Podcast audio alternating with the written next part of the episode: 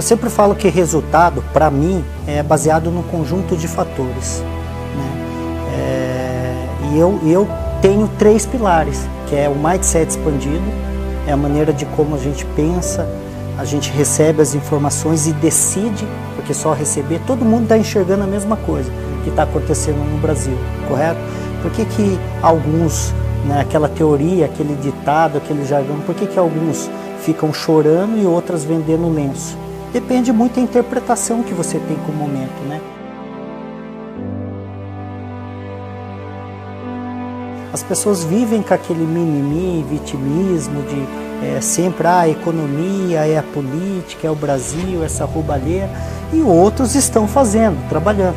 Quanto mais competências você tiver, habilidades, mas habilidades corretas, né? É, não adianta você ser um jogador de futebol se você não joga profissionalmente futebol, né?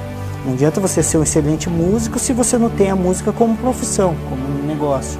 Então, as habilidades corretas para te alavancar e o último é as mudanças comportamentais.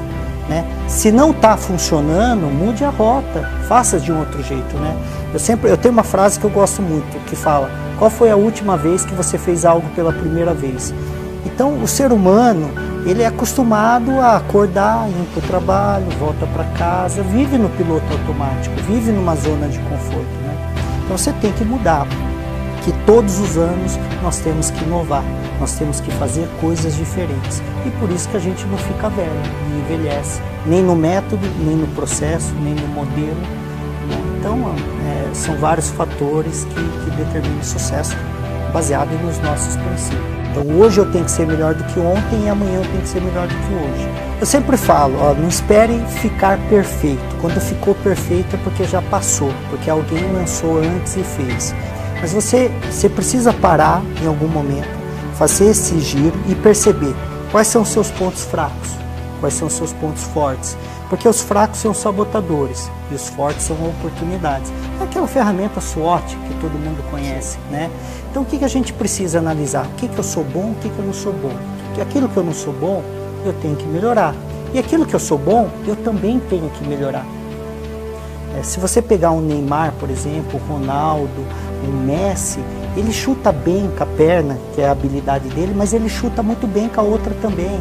Ele joga numa posição, mas ele sabe jogar numa outra posição também.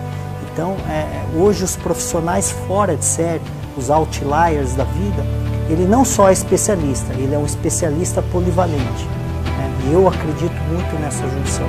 Só especialista hoje pode ser um uma figura crítica ou um cara genérico também, polivalente, que não tem nenhuma especialização, também pode ser um fator crítico. Então essa junção é um, é um é casamento perfeito na minha vida. Então se eu ganho, eu não comemoro tanto, e se eu perco, também não, não fico, é, é, como que fala, muito envolvido no problema, no fracasso.